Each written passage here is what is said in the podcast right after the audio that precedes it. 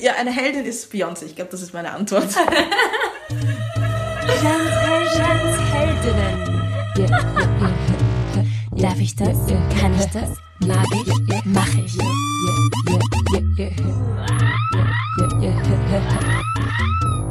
Du hast gerade Jans Heldinnen, der erste österreichische Podcast, der sich ausschließlich Frauen widmet.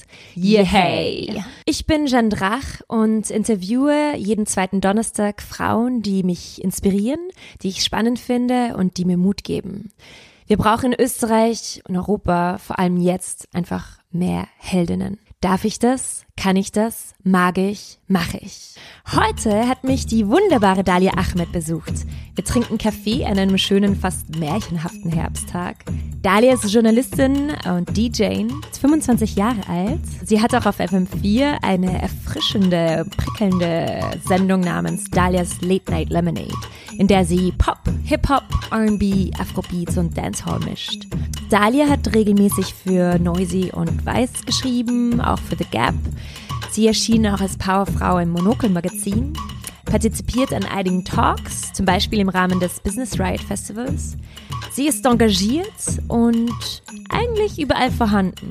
Ich freue mich, dass sie heute meine fünfte Heldin ist. Wir reden über das Spinnen-I, über Erfahrungen am DJ-Pult, über das Prokrastinieren und unter anderem auch über Beyoncé. Dalia, wir kennen uns ja schon seit, seit langem, also vom Ausgehen, ähm, haben ganz viele gemeinsame Partyfreundinnen und so. Ähm, und ich finde, du bist echt eine super tolle DJ, Danke. aber auch Journalistin. Ähm, ich mag sehr gerne, wie du schreibst, weil du über sehr viele Themen schreibst, aber doch immer wertfrei und auch ironisch und ähm, ja, authentisch einfach schreibst und informativ auch. Und das finde ich halt sehr, sehr cool. Oh, danke. Fast zu viel. Ähm, ja, als was siehst du dich im Moment? Ähm, mehr als DJ, als Journalistin, Künstlerin? Wie beschreibst du dich? Ich würde am ehesten sagen, also dass das Journalistin und DJs am besten trifft. Ja, voll. Und worüber schreibst du am liebsten? Mm, Musik eigentlich, beziehungsweise halt irgendwie aus, aus Themen, die eben aus dem Kunstakt kommen, also Film, Musik, was auch immer, dann irgendwie zu schauen, wie das im Kontext zu größeren Themen ist. Okay. Oder wie man halt da so Verbindungslinien ziehen kann. Okay. Also das finde ich irgendwie am spannendsten. Was gefällt dir eigentlich am Akt des Schreibens an sich? Ich finde ja Schreiben eigentlich ein bisschen anstrengend. Also eigentlich mag Also ich es nicht ist eigentlich nicht wirklich. Also es ist, es ist ein bisschen eine Qual, nicht eine Qual, aber es ist so eine Aufgabe halt. Warum? Ja, weil ich mir einfach hinsetzen muss und dann mit den Worten ringen und den Sätzen und dann hat man irgendwie das Gefühl, ja, da gehört aber eigentlich ein bestimmtes Wort hin, aber ich komme nicht drauf und so. Ist immer ein Ringen ein bisschen. Also es macht auch irgendwo Spaß, aber es ist auch irgendwo ein bisschen ein Kampf immer. Aber magst du sprechen lieber? Ähm, auf jeden Fall, ja. Voll. Und deswegen bist du dann im Radio dann auch glücklicher eigentlich. Auf jeden Fall. Ja. Aber ich finde halt eben auch beim Sprechen ist es, ist es, macht es mehr Spaß, weil wenn ich, dann kann man halt auch irgendwie ein bisschen mehr spielen, habe ich das Gefühl. Wie man es halt irgendwie rüberbringt, klingt dann auch ganz anders, könnte dann lustiger klingen oder spannender, als wenn man es auf dem Papier sieht. Aber da kannst du ja eigentlich, auf dem Papier hast du ja mehr Zeit, oder? Das stimmt, ja. Also, man, also ich schreibe mir auch oft Sachen vor, die ich dann im, die ich dann im Radio sage. Also dass ich mir dann quasi meine, meine kleinen Formeln da zusammenbastle Ja. und dann quasi die ausspreche. Was hörst du zu Hause, wenn du abends ankommst nach einem langen Tag? Was hörst du am liebsten? Also jetzt gerade, die letzten paar Jahre, ist es sehr viel R&B geworden und sehr viel Pop. Das sind so die zwei Sachen, die ich privat am liebsten höre. Und Afrobeats. Afrobeats. Wie kommst du auf äh, die unterschiedlichen KünstlerInnen? Hm, das Internet. Also irgendwie über, über Vorschläge, die man eben auf Facebook sieht, über YouTube sowas. Also wo quasi das eine Ding zum nächsten führt zum nächsten und so weiter. Verrückt eigentlich, dass uns quasi YouTube dann so viel vorgibt eigentlich. Voll, also diese Algorithmen, die halt total gruselig sind, weil die extrem genau sind, aber irgendwo bringt sie auch was, weil man dann eben Voll treffend auch teilweise. Weil ich sehe dann so, ja, du würdest du gerne das sehen? Und so, ja, eigentlich, eigentlich schon, verdammt. Man will nicht, aber will doch Ja. irgendwie. Du verwendest immer das Spinnen-I. Wie wichtig ist für dich ähm, Sprache an sich? Mm, super wichtig. Und ich war früher, als ich beim Weiß angefangen habe, habe ich es nicht verwendet und war noch so jemand, der gemeint hat, so, ah, ist doch egal und das ist nicht wichtig und so weiter. Und ich weiß noch, wie ich dann irgendwann mal ein Gespräch mit meinem Bruder hatte, als ähm, diese U-Bahn-Sticker ausgetauscht wurden. Wo, wo steht quasi, gib bitte einer blinden Person oder einer alten Frau oder einem alten Mann, eben damals war es noch, deinen Platz und sie Ja. haben es ausgetauscht und ich habe gemeint, ich finde das total lächerlich und gibt es nicht wichtigere Dinge und da hat er halt gemeint, ähm, Repräsentation ist halt wichtig und wenn ein Kind irgendwie aufwächst, also für uns bringt vielleicht nichts mehr, aber wenn ein Kind aufwächst und das so sieht, denkt es halt eben nicht mehr, Default ist ein Mann. Und da habe ich dann irgendwie angefangen zu überlegen, so, hm, stimmt eigentlich. Also ich habe am Anfang gefunden, dass es ein bisschen holprig ist, aber mittlerweile finde ich es auch komisch, wenn es irgendwo nicht steht. Wenn ich mir denke, so, warum? Also warum macht man sich quasi dann, mittlerweile ist es ja quasi die Mühe zu machen, es nicht zu benutzen. Ja, eben, das ist so das Spannende. Also es- wird so als Prämisse genommen, dass Sprache sich nie verändert und etwas Fixes ist, aber Sprache verändert sich halt ständig. Dauernd, eh. Und wir sind quasi so Gewöhnungsmenschen, das heißt, wir können uns echt schnell umgewöhnen. Voll. Ja, Das finde ich echt, echt super spannend. Und äh, wie stehst du zu Political Correctness insgesamt? Finde ich super. Also ich verstehe nicht, warum man mittlerweile so, warum es ein böses Wort geworden ist, weil ja eigentlich drückt es ja nur aus, einfach nicht Arsch sein. Einfach nicht irgendwie absichtlich was sagen, um wem weh zu tun irgendwo. Oder einfach nur Respekt. Es ist ja irgendwo eine Form des Respekts nur. Und ich verstehe auch nicht, warum dann immer so getan wird, als gäbe es da irgendwo so eine Political Correctness Polizei. Also ich habe eher das Gefühl, dass es andersrum läuft. Wie? Also, dass man sich eben drüber aufregt. Also, dass sich immer Leute drüber aufregen, man wird ja wohl noch sagen dürfen. So, ja, ihr dürft es eh sagen, aber wir dürfen uns dann auch unsere Meinung über euch bilden, finde ich. Cultural Appropriation, wie, wie stehst du auch dazu? Das ist irgendwie ein Thema, über, bei dem ich mir dann immer wieder halt irgendwie so neue Gedanken mache und nie wirklich sicher weiß, Ja. wie man das anzugehen hat, weil ich auch da nicht, mich nicht gut genug auskenne, glaube ich, was das Theoretische betrifft. Ist irgendwie schwierig. Also ich ändere da auch irgendwie so jede Woche meine Meinung. Also ich denke, es ist auch irgendwo so ein Case-by-Case-Ding vielleicht, dass man halt nicht pauschal sagen kann, das darf man nicht oder das darf man, sondern man muss vielleicht auch wirklich schauen, wo was herkommt. Ist es Appreciation oder ist es Appropriation? Es ist schwierig. Denkst du eben, dass du als Journalistin viel Macht hast, auch ähm, eben andere Menschen zu beeinflussen oder eben neue Perspektiven zu geben? Wie äh, empfindest du deine Macht jetzt gerade? Oder siehst du es als Macht überhaupt? Vielleicht ein bisschen, nur weil man halt quasi immer wieder neue Sachen ansprechen kann, die vielleicht sonst halt nicht. Also so wie wenn man eben wie dieses Gespräch, das ich mit meinem Bruder erwähnt hatte, dass man einfach irgendwie im Gespräch dann auf Sachen draufkommt, wo sich dann plötzlich ein Knoten löst. Also von dem her denke ich, vielleicht kann ab und zu mal passieren, dass irgendwie jemand was liest oder hört und sich denkt, so, ah, okay, hm, von der Seite habe ich es halt noch nie gesehen. Aber ich glaube halt auch mit den Medien und in den Orten, ähm, wo ich unterwegs bin, digital wie auch im echten Leben, ähm, ist es eine ziemliche Bubble. Also ich glaube, ich treffe selten auf Menschen oder ich erreiche selten Menschen, die nicht eh ungefähr so denken wie ich.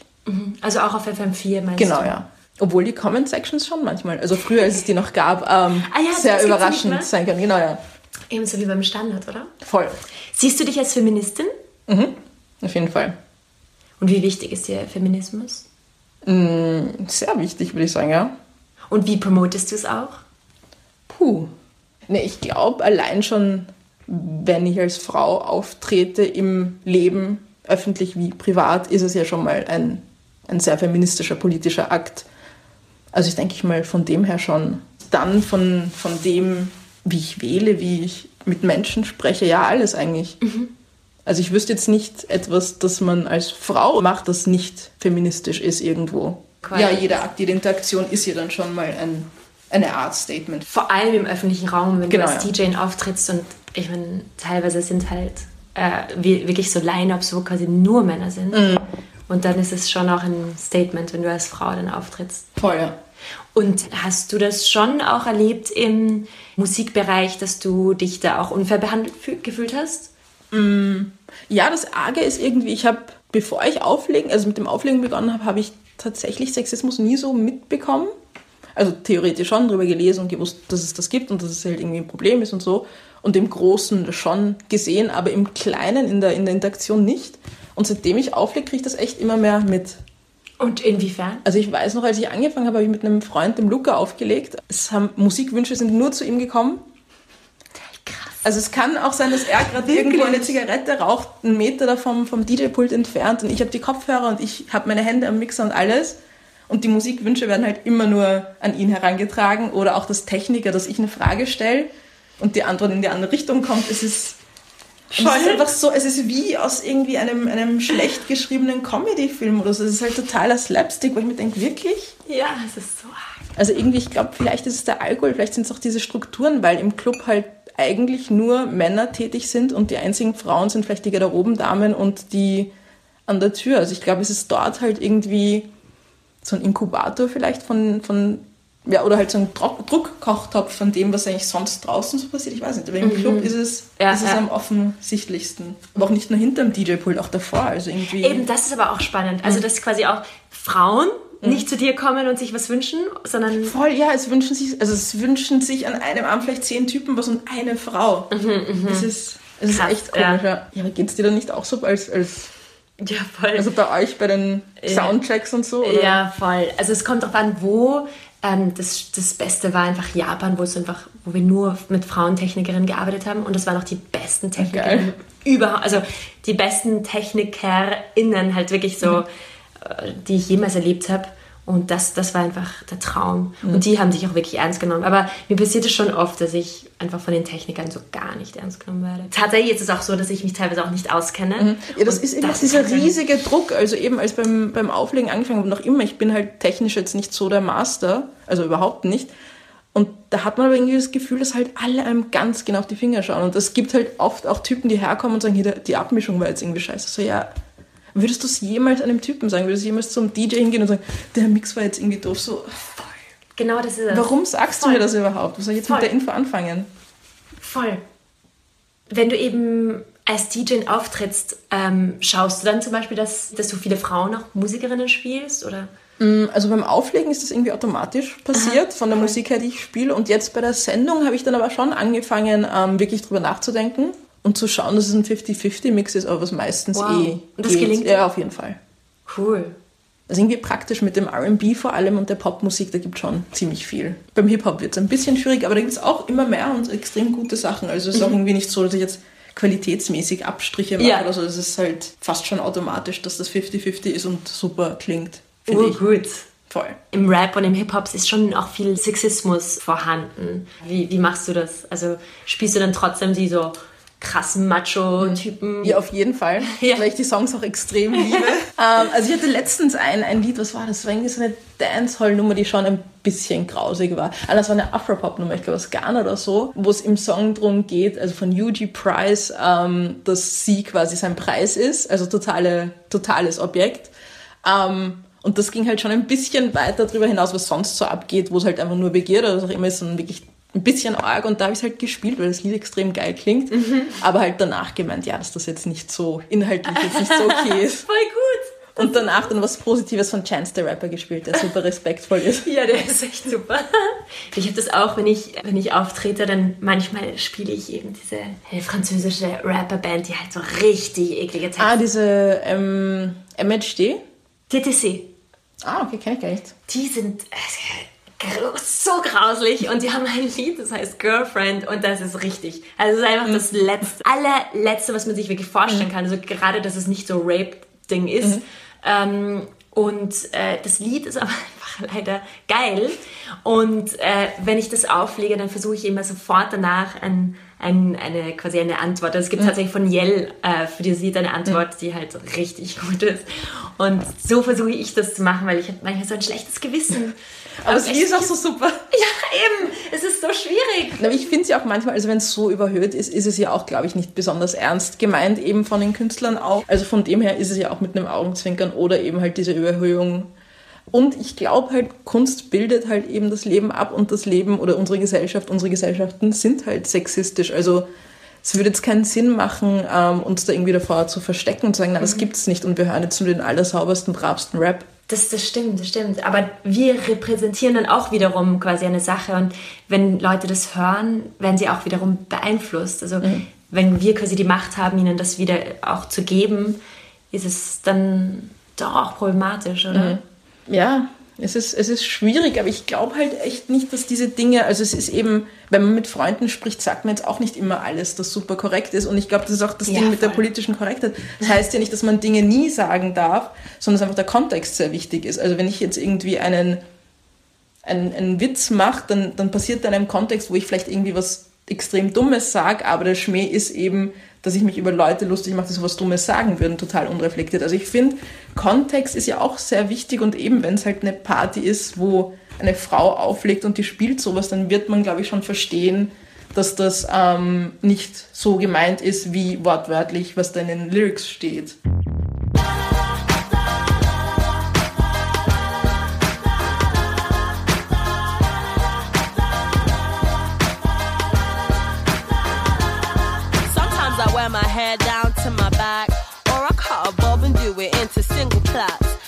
It's the summertime, maybe do a weave. Always change my style depending where my head is at. Sometimes I wear my V-neck real low. If I'm feeling sexy, then expect some skin will show. Maybe wear a turtleneck if I'm feeling cold. My dressing is expression, so don't judge me by my clothes. Some days I roll up in a hood and a trackie. Turning up your nose, good you think I look I go to a Michelin, me a in my Reebok. Ain't gotta wear my words and be flashy. A short skirt doesn't mean that I want it. My appearance doesn't represent my wallet. This is for the ignorant ones with opinions. Keep your two cents inside your pocket. I'm just doing me.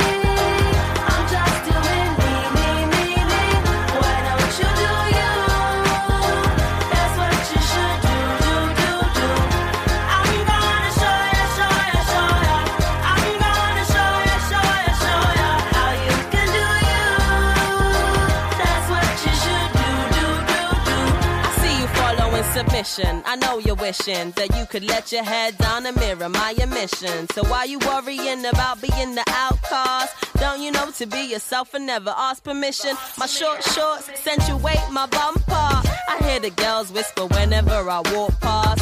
What's she wearing? But I pay them no attention. To satisfy them is never my intention. Some days I roll up in a hood and a trackie, turning up your nose, you think I look tacky? I go to a Michelin meal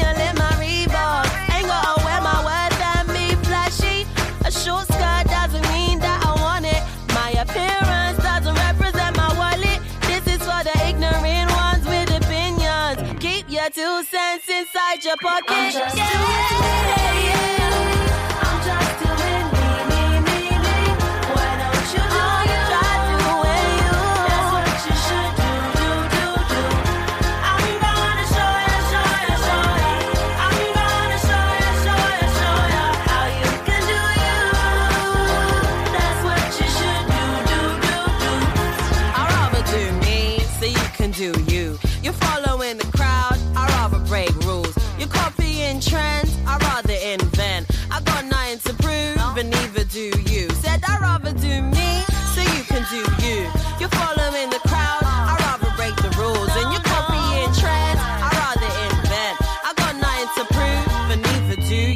just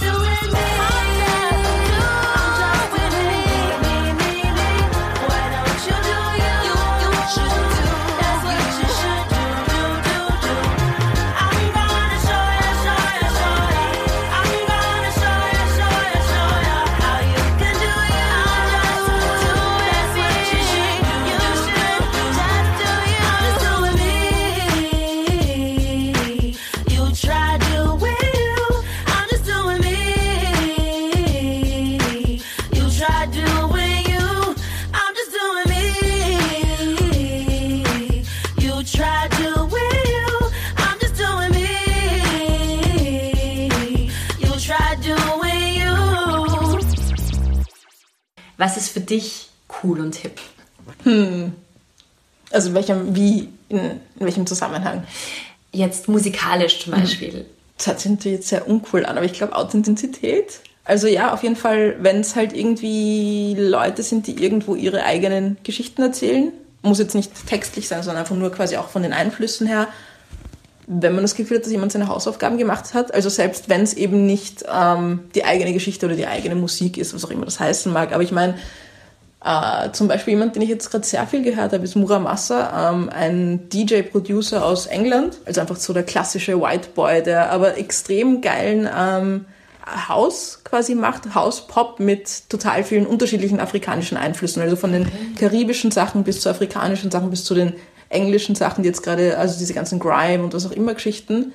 Aber man merkt halt, dass das jemand ist, der extrem viel davon gehört hat und diese Artists mit ähm, ins Boot holt und die halt so featured, dass es auch deren Song ist. Also es ist jetzt nicht jemand, der das frisst und dann ausspuckt und sagt, das ist mein Produkt. Also das finde ich dann halt schon cool, wenn es auch diese Appreciation quasi mhm. gibt. Mhm. Und der Beat muss geil sein. ja, der Beat muss immer geil sein. Ähm, Stichwort Identität. Deine Eltern kommen ursprünglich aus dem Sudan. Mhm. Hast du jemals dort gelebt? Nein. Du bist hier aufgewachsen. Genau, hier geboren und aufgewachsen. Was ist in dir sudanesisch? Hm, gute Frage. Ich wüsste, also ich, ich, weil ich, ich weiß halt auch nicht wirklich, was, was quasi sudanesisch ist, was österreichisch ist, was wienerisch ist. Es ist halt irgendwie tricky. Ähm, du fährst immer wieder hin, oder? Genau, ja, voll. Jedes Jahr? Ähm, also früher, als ich noch in der Schule war, war es jedes Jahr in den Sommerferien, zwei Monate, die ich absolut... Zwei ganze Monate? Es war furchtbar, es war heiß. Die ganzen Verwandten, die man nicht kennt und die einen abbusseln und so. Ach, so schlimm. Aber es war auch schön, aber es war auch sehr, sehr anstrengend. Und dann als Teenagerin habe ich gemeint, nein, ich mache dann immer mit und habe angefangen mit Freunden zu reisen, halt in Europa und sowas. Und jetzt ähm, ist es immer so, dass ich so alle zwei Jahre hinfahre für ein, zwei Wochen. Und dann ist auch schon genug. Aber mittlerweile habe ich halt gelernt, das ex extrem zu schätzen und auch vor allem, was es kulturell dort gibt, weil früher habe ich halt eben das ganze Sightseeing nicht so wirklich gemacht. Und das letzte Mal, wo ich vor einem Jahr dort war, im Dezember, habe ich zum ersten Mal wirklich halt irgendwie die Sites mir angeschaut und das war extrem geil. Das war echt super. Also wirklich zu sehen, dass es da alles gibt, voll, das war, war, war echt super. Ähm, wo siehst du dich in zehn Jahren? Hm, keine Ahnung. Also mit 35? Mit 35?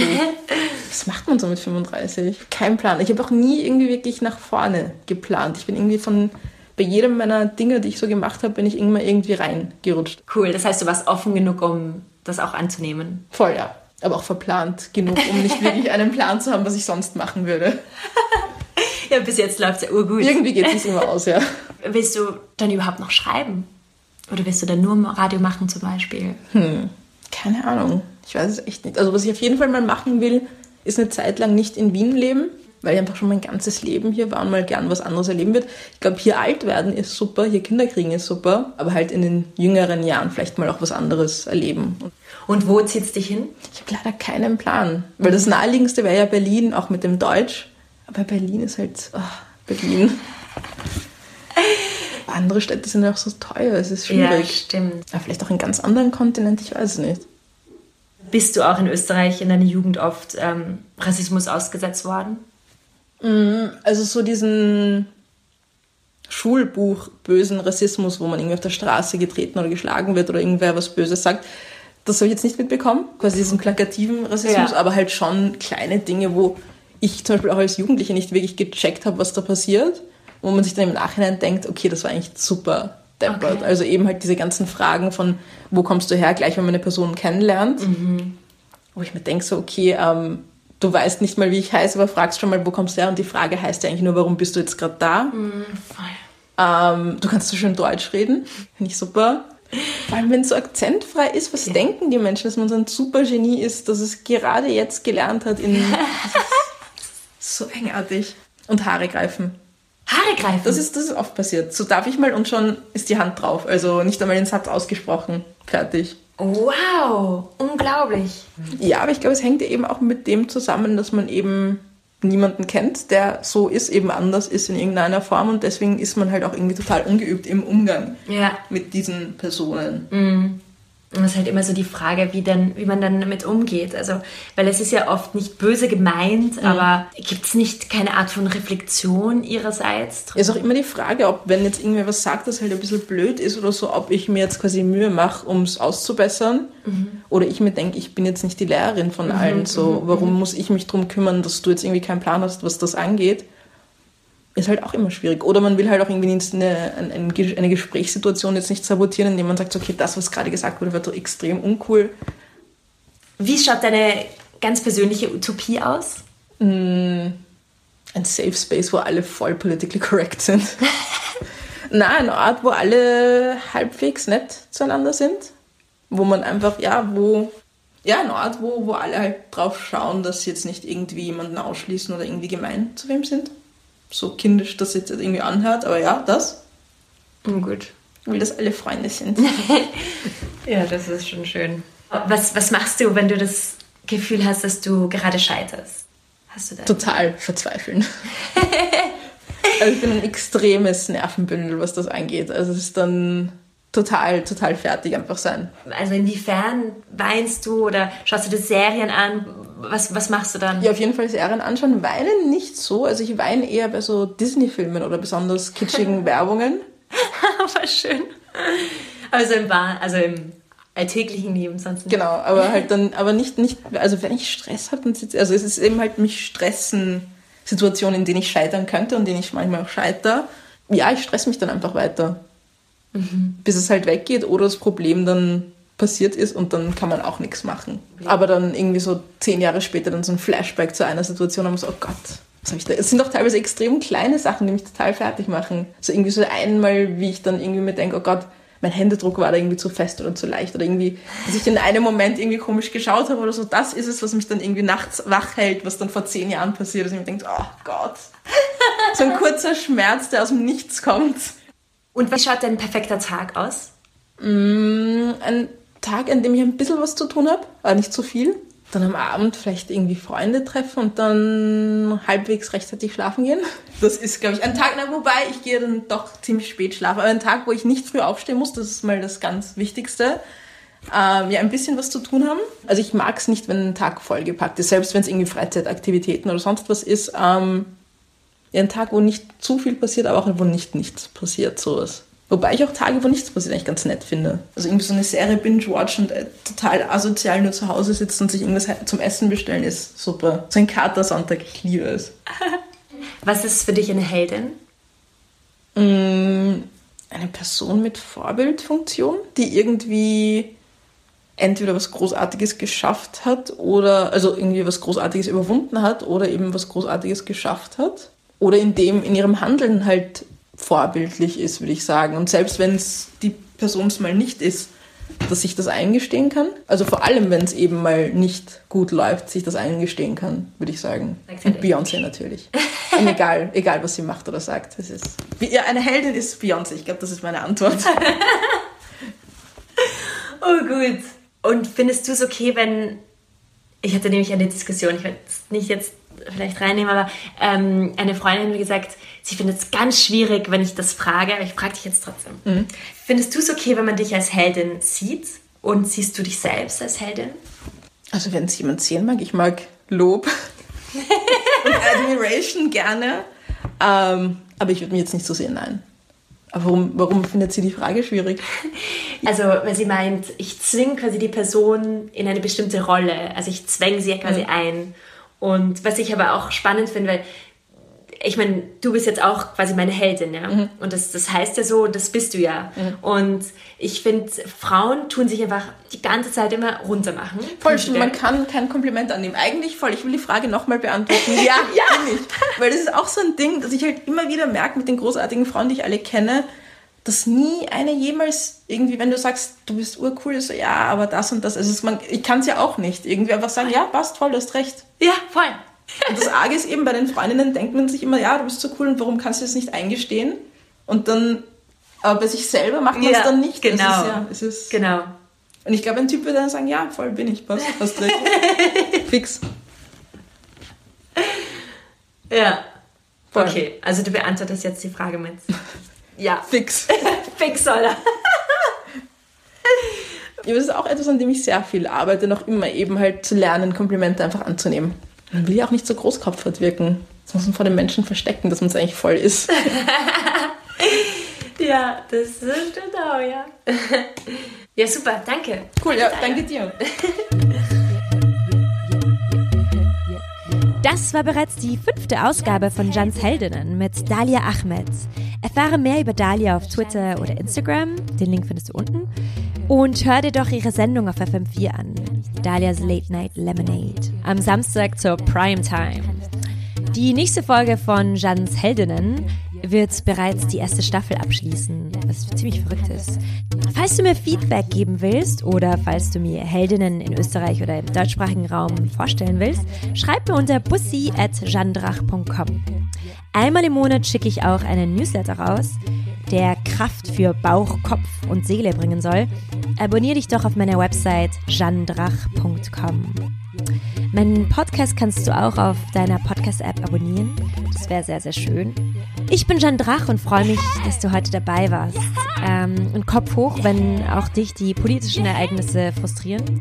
Wir brauchen einfach mehr Mut, mehr Frauen überall. Und das wird schon kommen. Bleib gesund, deine Jeanne Drach.